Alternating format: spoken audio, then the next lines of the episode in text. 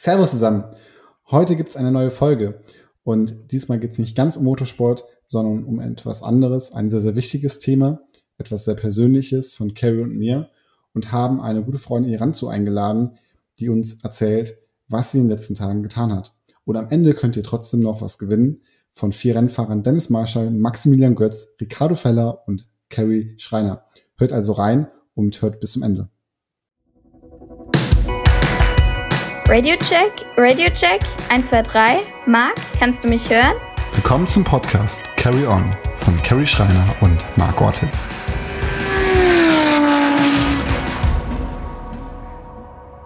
Ja, eine neue Folge, eine besondere Folge. Sie war nicht geplant, sie ist sehr spontan, ähm, innerhalb von zwei bis drei Tagen organisiert. Aber ich denke, es ist eine sehr, sehr wichtige Folge, denn es geht heute nicht äh, um den Motorsport, sondern es geht heute um etwas anderes. Wir wollen uns auf jeden Fall nicht politisch äußern. Das ist uns ganz, ganz wichtig. Deswegen haben auch Carrie und ich sehr lange darüber überlegt, ob wir es überhaupt machen wollen. Unsere Botschaft ist ganz klar für den Frieden, gegen den Krieg. Und ähm, unser Titel heißt heute Wir für uns, denn es ist super wichtig, dass wir jetzt alle zusammenstehen und halt auch uns auch gegenseitig helfen. Helfen ähm, tut auch jemand anders. Das ist die Ranzu, die kenne ich halt eben ein bisschen privat und ähm, wir haben uns überlegt, sie halt irgendwie zu unterstützen. Aber ähm, wie können wir es am besten? Das können wir am besten mit der Reichweite. Und ähm, ja, Carrie, warum heißt eigentlich unser Podcast Carry On? Ja, also mal hallo ihr beide. Ähm, Carry On steht für Aufstehen, nicht aufgeben und immer weitermachen. Das ist natürlich für die Menschen in der Ukraine gerade sehr, sehr schwer. Trotzdem wehren sie sich und kämpfen mit allen Mitteln, um ihr Land zu verteidigen. Ähm, wir können uns wahrscheinlich, okay, Iran zu, hat's, war zumindest mal an der Grenze, wir können uns das kaum vorstellen, was die Leute da durchmachen. Und es ist ganz, ganz schlimm. Und ja, wie du schon sagst, deswegen wollen wir versuchen, unseren Teil dazu beizutragen, zu helfen. Und ja, darum geht es heute. Ja, willkommen, Iran zu. Hallo, vielen Dank für die Einladung. Ähm, dann stelle ich mich mal kurz vor, ich bin Iran zu Schneider. Ich habe die Initiative Shelters in Europe gestartet. Da geht es ähm, darum, den Leuten, ähm, den, also beziehungsweise den ähm, ukrainischen Flüchtlingen Transport anzubieten und zu ermöglichen, eine Unterkunft, ähm, aber auch Übersetzer, die ihnen helfen, ähm, sich zu verständigen. Und wir kümmern uns auch auf lange Zeit ähm, um diese Flüchtlinge und ähm, bereiten zum Beispiel so Care-Pakete vor und eben die ganzen Dokumente, die so abgearbeitet werden müssen. Man muss dazu sagen, Care-Pakete unterstützen. Am Ende der Folge werden wir auch Iran zu unterstützen wollen ähm, mit einer ganz kleinen Verlosung. Carrie wird am Ende was dazu sagen. Aber Iran zu, ja, berichte mal, wie kamst du überhaupt dazu? Also man muss dazu sagen, du hast ein Abitur gemacht, hast studiert und ähm, warst, glaube ich, ja gar nicht so in der Schiene drin und hast auf einmal gesagt, hey, ich möchte was Gutes tun. Ja, das stimmt. Ähm, ich habe eigentlich ähm, mich davor nicht ganz so viel mit dem Thema beschäftigt, beziehungsweise ich habe jetzt selber keine Verwandten ähm, in der Ukraine, aber ich muss ganz ehrlich sagen, nachdem ich diese ganzen Bilder und, und Videos in den Nachrichten gesehen habe und auch bei, bei Freunden von mir in den Netzwerken, die selber Ver Verwandte haben oder sogar selbst vor Ort sind und waren, ähm, war ich einfach wirklich so traurig und irgendwo erschrocken, was, was Menschen gerade durchmachen und ähm, habe dann wirklich an einem Abendessen, glaube ich, mit meinen Eltern darüber gesprochen und entschieden, wir müssen irgendwas tun. Mhm. Ich fahre da jetzt von mir aus selber hin und hole diese Leute. Aber klar war natürlich auch, ähm, da jetzt einfach hinzufahren am nächsten Tag, ähm, würde jetzt nicht vielleicht so effektiv sein. Und das ist halt super wichtig, dass man sich da gut organisiert. Denn es gibt in der Tat viele Hürden, ähm, wenn man da helfen möchte. Und das war mir sehr wichtig, wenn ich das mache und auch diese ganzen Ressourcen in die Hand nehme, um zu helfen, dann soll das auch effizient sein und ähm, keine Energie von unseren Leuten sollte da verloren gehen. Und Deswegen haben wir eine Woche ungefähr gebraucht. Das ist auch in Relation doch immer noch recht wenig, aber wir haben doch eine Woche uns vorbereitet und ähm, genau sind dann sieben Tage später an die Grenze gefahren. Wahnsinn. Ähm, Marc hat erzählt, deine ganze Familie hilft mit. Wie habt ihr denn da die Aufgaben verteilt? Also die Idee kam von mir, deswegen habe ich das auch so, ich habe das ja über Social Media quasi kommuniziert, dass ich dahin möchte. Und ähm, habe dann so viel Rückmeldung bekommen, dass ich die Leute alle tatsächlich über Formulare registrieren lassen musste, um so einen Überblick zu haben, wer wo hilft. Und das war dann so, dass ich dann da so ein Team aufgebaut habe, ähm, das eigentlich die ganze Organisation und Management mit mir mitmacht. Also das eine Thema Transport, das andere Thema ist Unterkunft und äh, das andere, der andere Teil wäre Übersetzer und der vierte Teil Care-Pakete. Und meine Mutter ähm, aufgrund ihrer Her aufgrund ihrer Herkunft äh, aus Spanien hat dann sich für die ganzen, um die ganzen Unterkünfte, die aus Spanien kamen, ähm, gesorgt und halt war da auch mit anderen Organisationen in Kontakt. Das ist so ein bisschen zum mhm. Beispiel, sagen wir mal, das äh, spanische ADAC, was auch dorthin gefahren ist, hat das koordiniert. Mein Vater hat eher so am Rande, sag ich mal, mit, mit Kontakten geholfen, da ein bisschen zu vermitteln.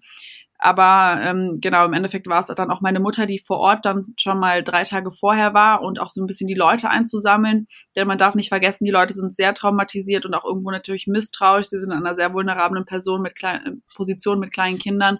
Und da musste sie auch so ein bisschen Vorarbeit leisten, damit wir dann ankommen und die Leute sofort dann mitnehmen konnten und der Bus dann auch voll ist und wir nicht mit leerem Bus äh, zurückkommen. Ja, du sagtest gerade traumatisiert. Ähm, ich, es gibt zwei Zeitungsartikel, ziemlich lange auch von dir, ähm, über die ganze Aktion. Und ein Zitat schreibe ich jetzt mal, also lese ich jetzt mal vor von der Rheinzeitung. Da steht drin, es war eine sehr beängstigende Fahrt. Auf die ganze Strecke immer wieder Alarmbomben, Raketeneinschläge. Man muss sich jetzt mal vorstellen, da kommen Kinder, Erwachsene, Mütter, wie auch immer an und sehen sowas, kriegen sowas mit. Dann kommt ihr, sage ich mal, aus so einer heilen Welt dahin gefahren, holt die da ab. Wie ist das? Also sind die total ängstlich? Sagen die, hey, ich steige direkt ins Auto mit einem Bus mit ein? Oder muss man sie wirklich darüber ähm, ja, äh, aufklären, wo es überhaupt hingeht? Weil ähm, Kreis Altenkirchen, bin ich jetzt mal ganz ehrlich, äh, in der Ukraine kennt niemand Kreis Altenkirchen. Nein, das ist in der Tat so. Ähm, viele Ukrainer waren noch gar nicht in Deutschland vorher, zumindest mit denen, mit denen ich gesprochen habe. Ähm, da sind viele, die haben gesagt, komm, wir fahren nach Berlin. Wir, das ist das Einzige, was wir kennen, alle nach Berlin und dann sieht man ja die Bilder in den Nachrichten, die, die Helfer kommen gar nicht hinterher. Ähm, es ist aber auch so, dass einige gar nicht erst weg wollen aus Polen. Also die, wir waren ja an der polnischen Grenze, die kommen über die Grenze und sagen, wir bleiben dann in der Nähe, damit äh, wir schnell auch wieder zurück sind, weil vielleicht ist der, der Krieg ja morgen vorbei. Und das war eben die, diese wichtige Arbeit, die dann meine Mutter geleistet hat, zusammen ähm, mit einem Mann, der, der für uns arbeitet in Polen, der ist mitgefahren und die haben dann den Leuten versucht zu erklären, hey, wir holen euch hier ab, wir bringen euch nach Deutschland, aber wir kümmern euch, wir kümmern uns auch um eine Unterkunft, denn einige wurden überredet von Deutschen zu sagen, ja, komm, wir gehen jetzt mit euch nach Deutschland, aber ähm, danach wurden die abgesetzt und wussten nicht wohin und die sprechen ja dann auch nicht die Sprache. Und dann haben wir halt mhm. einfach gesagt, okay, wir werden euch unterbringen. Ähm, die wollen natürlich dann wissen, wo. Das war recht verteilt in Deutschland, weil ja die Leute, die ihre Wohnung anbieten, nicht unbedingt alle aus meinem Kreis kommen. Aber wir haben gesagt, wir fahren erstmal Richtung Köln. Das kannten die dann vielleicht, also einige von denen. Und von dort werden die dann verteilt. Und man merkte auch auf der Reise so ein bisschen, ähm, die waren sehr ruhig ähm, man hat kaum Emotionen gesehen. Also als ich in diesem Camp war und an der Grenze, ich hätte, also mir, mir waren echt, ich hatte echt Tränen in den Augen. Mich hat das so mitgenommen, aber man hat wirklich diesen, diesen Kampfgeist äh, irgendwo gesehen bei, bei den Eltern, bei gerade den Müttern, die irgendwie versucht haben, ihren Kindern Sicherheit zu geben. Und als wir dann Dingen erklärt haben, wir, wir nehmen euch mit, aber wir kümmern uns auch um euch, da kam dann auch so ein bisschen das Vertrauen, wahrscheinlich auch, weil meine Mutter und ich so als Familie, sage ich mal, dahin gegangen sind und auch vielleicht so diese ja, Zuverlässigkeit und, und, und ja, dieses liebevolle Aufnehmen mit vermitteln konnten. Was, was hat dich denn am meisten beschäftigt, als du an der Grenze warst? Du sagst, du hast Tränen in den Augen gehabt. Was war denn so das, was dich am meisten berührt hat? Ich, ich glaube, diese, diese Augen der Kinder, das ist etwas, das werde ich nicht so schnell vergessen. Man kommt aus, man steigt aus diesem Bus raus. Also meine, meine erste Ankunft ähm, und Begegnung mit, mit den Ukrainern war an einem Bahnhof. Und da waren Massen an Menschen, die wollten alle in unseren Bus rein, die wollten raus aus der Kälte, die wollten einfach weg. Und du schaust in diese Gesichter und, und, und alle sagen, bitte nimm, nimm mich mit. Mhm. Und dann mussten wir halt wirklich versuchen, denen zu erklären, die Leute, die bei uns mitkommen, die kommen halt nach Deutschland. Das heißt, wir können nicht einfach irgendwelche Leute mitnehmen, weil das ist schon organisiert und einige wollen ja gar nicht nach Deutschland.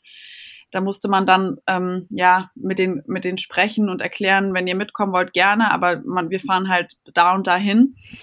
Ähm, aber die im ersten Moment dieses Ankommen und, und sofort dieses Gefühl, alle, alle wollen da weg, keiner möchte ja. da bleiben. Die wollen alle weg von, von, von diesem Gefühl, dass jeden Moment irgendwo eine Bombe einschlägt. Ähm, ich meine, das haben sie ja, wie, wie du schon gesagt hast, Marc, in, in den Interviews auch erzählt. Also die Flucht von, von denen war schrecklich. Also was ich auch da höre, die haben vier Tage lang waren die unterwegs, haben an Bahnhöfen übernachtet, ähm, hatten nichts zu essen, und dann, dann kommt man da an und das erste war so, wer braucht was zu trinken, wer braucht was zu essen. Wir hatten alles dabei. Wir haben erstmal alle versorgt, bevor die überhaupt in den, in den Bus reinkamen und im Bus dann nochmal alle versorgt und die waren alle, also die waren einfach alle total verängstigt und das siehst du irgendwo in den Augen. Aber es hat keiner geweint und das, und das fand ich ganz interessant. Ich glaube, es war auch so ein bisschen noch dieser, dieser Schockzustand, aber das war wirklich so eine Atmosphäre, die waren dankbar, aber irgendwie konnten sie es in dem Moment noch nicht so ganz kommunizieren. Und das war so eine Atmosphäre, die, äh, da kriege ich jetzt immer noch Gänsehaut, wenn ich darüber nachdenke. Ja, und dann habt ihr ja sozusagen halt bestimmte Leute ausgesucht. Ähm, Im Zeitungsartikel stand auch, dass ihr mit weniger gerechnet, also mit weniger geplant habt, die ihr dann eigentlich mitgebracht habt äh, an der Summe. Wie ist es denn, sage ich mal, in Deutschland dann? Ist es sehr bürokratisch jetzt oder ist es relativ einfach gewesen, die dann auch zu verteilen? Ähm, erklär mal oder erzähl mal einfach mal, wie die Erfahrung, die, die Erfahrung, die du gesammelt hast. Ja, vielleicht mal kurz zur Planung auch. Also man muss dazu sagen, ähm, ich habe mich ja mit vielen Leuten unterhalten, die an der Grenze waren, äh, die selber Leute versucht haben abzuholen und viele sind sehr enttäuscht gewesen. Also da gab es Busse, die dorthin gefahren sind. Ich glaube auch in Batonov, da war ein Bus, der kam wieder mit zwei Familien in einem ganzen Reisebus. Die haben nicht mehr Leute gefunden, die mit wollten nach Deutschland weil sich doch viele zurückgehalten haben. Und deswegen war natürlich meine Erwartungshaltung auch eine ganz andere. Aber ich dachte mir, weißt du, wenn man schon, ähm, es kostet ja auch alles Geld, wenn man schon mit so einem riesen Bus dahin fährt, das wäre ja schade, wenn, wenn das alles verschwendet wird und die ganzen Leute, die bereitstehen, um zu helfen. Und deswegen mhm. habe ich ähm, so ein bisschen die Erwartungshaltung runtergeschraubt und ähm, mit 40 gerechnet. Das war so, das war so mein Ziel. Ich hätte mich auch vielleicht mit 30 glücklich geschätzt, weil ich ja gesehen habe, wie schlimm, wie, so wie schwierig das bei anderen war. Und dann war aber die Resonanz doch so groß, weil meine Mutter ja drei Tage lang dort Leute gesucht hat. Ähm, in Deutschland war es bis jetzt relativ einfach. Ähm, sobald die Leute ankamen, hatten wir sofort eine Unterkunft für alle. Es, muss, es müssen natürlich alle registriert werden, aber auch das versucht Deutschland gerade sehr unbürokratisch zu machen. Und ich muss sagen, ich war positiv überrascht. Ähm, es, bis jetzt hat alles sehr gut und einfach geklappt, aber wir sind natürlich auch noch nicht ganz durch. Ähm, die Leute haben noch nicht ähm, alle, sage ich mal, so noch nicht die ganze Unterstützung bekommen, aber die Registrierung und ähm, ja, so die ersten Papiere haben sehr gut geklappt. Ja, das freut mich mal zu hören, dass es in Deutschland nicht so äh, ganz bürokratisch ist. Ja, ähm, ja also ich, ich finde es persönlich, äh, wenn ich mir vorstelle, hey, ich, ich weiß noch ganz genau, an dem Morgen, wo es passiert ist, es ist ja in der Nacht passiert, der Angriff, der, wo Putin dann sozusagen ähm, ja, alles losgelassen hat. Ähm, ich höre morgens ein Handelsblatt. Ich weiß nicht, ob ihr das kennt. Das ist ein Podcast. Äh, morgens so sieben, acht Minuten, wo das Wichtigste vorkommt. Und dann war ich halt auf dem Weg in die Dusche und dann habe ich mir das angehört und auf einmal dieses Jahr und Putin hat losgelegt und er war ich echt so ein bisschen schockiert. Ich konnte es mhm. mir nicht vorstellen, dass irgendwo in Europa, also mitten in Europa, sage ich mal, auf einmal jemand anfängt, da ein Land anzugreifen und vor allem mit Bomben und mit Raketen und wie auch immer. Und äh, alle Leute, die von dort kommen, es tut mir so leid, dass sie wirklich für ihre Freiheit kämpfen müssen. Ähm, ich habe heute kurz ähm, auch gesehen, dass im Bundestag ähm, der Präsident von der Ukraine ähm, eine Ansprache gehalten hat. Und ähm, ja, ich finde es wirklich so schockierend und deswegen fand ich es sehr, sehr wichtig, dass wir hier auch die Plattform dir zur Verfügung stellen, um halt eben am Ende ein bisschen Geld zu sammeln, um halt eben was Gutes zu tun. Ja. Ja, ich muss sagen, ich dachte auch erst, ähm, ja, was heißt Hoffnung? Ich hatte eher mit einem Hackerangriff oder so gerechnet. Also ich hatte eigentlich gedacht, in der heutigen Zeit hätten wir nicht mehr so einen so Krieg, wie man das von, von unseren Großeltern kennt, sondern eher, dass irgendjemand uns unsere ganze Infrastruktur hier lahmlegt oder uns den Strom abstellt ähm, aber es ist doch echt schrecklich, wenn man sieht, äh, was die Leute durchmachen. So langsam bekomme ich auch die ein oder anderen Geschichten mit und das sind, es ist wirklich dramatisch, was sich da abzieht, ähm, wie die Leute innerhalb von Stunden, Minuten zum Teil. Also die eine erzählte, die ist aufgewacht in der Nacht, weil da eine Bombe eingeschlagen hat in ihrem, in, in ihrem Ort und alles, alles ist auseinandergesprungen. Also sie hatte keine Gläser mehr im Haus Und dann ähm, musste sie innerhalb von Minuten alles packen und was, was, was, was schafft man schon mitzunehmen. Ähm, die anderen haben mhm. erzählt, die haben gerade, hatten gerade sich endlich ihre erste Wohnung gekauft und ein neues Auto und dann ist halt diese ganzen Investitionen, das ist einfach weg. Der Wert ist einfach jetzt null. Das heißt, klar, die Leute sind in Sicherheit und die sind super dankbar. Also das ist wirklich, ähm, da kommen mir auch immer die Tränen. Das ist wirklich äh, schön irgendwie und, und geht mir ans Herz. Aber die Leute, jetzt sind sie in Sicherheit und dann merken sie natürlich auch, sie müssen jetzt wieder von vorne anfangen. Ja. Die haben jetzt, da sind einige Großeltern, die haben ihr Leben lang gearbeitet und alles, was sie sich erspart haben, haben ist halt weg. Also klar, sie haben noch irgendwie was auf dem Konto, aber wenn man das irgendwie in Immobilien investiert hat oder Autos oder irgendwelche Gegenstände, die jetzt dort zurückgeblieben sind, das ist jetzt weg. Ja. Es ist ist unglaublich. Ja, klar, die sind, wie du schon sagst, sind froh, hier in Sicherheit zu sein, aber letztendlich alles, was man sich erarbeitet hat, das zählt nicht mehr. Das, die, wo hier angekommen sind, die, wo ihr verteilt habt, ähm, wo leben die denn jetzt alle genau? Ähm, das ist verschieden. Also wir haben für die meisten Familien haben wir, äh, für, ja genau, für die meisten Flüchtlinge haben wir Familien gefunden, äh, bei denen sie unterkommen können. Das ist insofern ganz gut, weil das natürlich dann auch hilft bei der Integration und so ein bisschen bei der Orientierung. Die ersten Tage in, in Deutschland, ähm, wie, wie funktioniert das bei uns, ja? Mhm. Ähm, die sind natürlich nicht so bekannt, die sprechen auch die Sprache nicht. Und so ganz lustige Sachen wie mit Pfandflaschen oder so, da waren die auch ganz, äh, ganz happy, was sie gemerkt haben, sie kriegen noch Geld für ihre Flaschen. Ja, und das sind natürlich so Sachen, die, die, die weiß man, die sagt einem ja keiner, wenn man jetzt einfach irgendwo ankommt. Und deswegen fanden wir es immer sehr wichtig, so viele wie möglich bei Familien unterzubringen. Und dann gab es aber Leute, die ähm, in größeren Gruppen waren, einfach weil die sich über auf der Flucht kenn kennengelernt haben und da haben sich dann so Familien rausgebildet irgendwo. Mhm. Also was auch ganz schön war und die wollten auch mhm. nicht trennen. Und für die haben wir dann so Wohnungen rausgesucht. Einige sind auch dann in so Flüchtlings, ähm, ja, Flüchtlingsheim, das muss man sich vorstellen, da sind dann, das ist sowieso, sind so betreute Häuser, in denen sind Wohnungen, das heißt, die haben dann ihre eigene Wohnung, aber es kommt ab und zu jemand vorbei, der sich dann um die kümmert. Ähm, und das war dann zum Beispiel eine Lösung für eine größere Gruppe.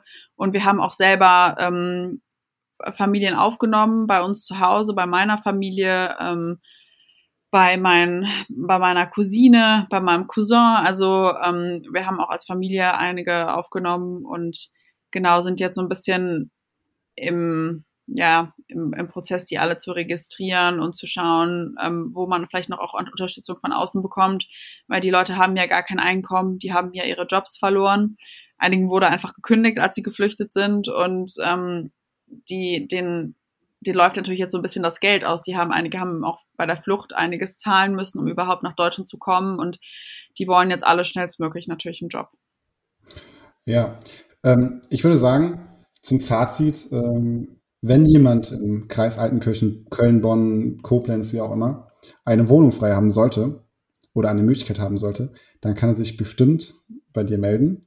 Du kannst vielleicht mal ganz kurz sagen, genau wie man dich am besten erreicht oder wie man dich vielleicht auch verfolgt oder ähm, mitbekommt, was du so machst, weil du machst noch relativ viele Instagram-Stories, du machst Beiträge, wo man sieht, ähm, wer was spendet, was gespendet wird.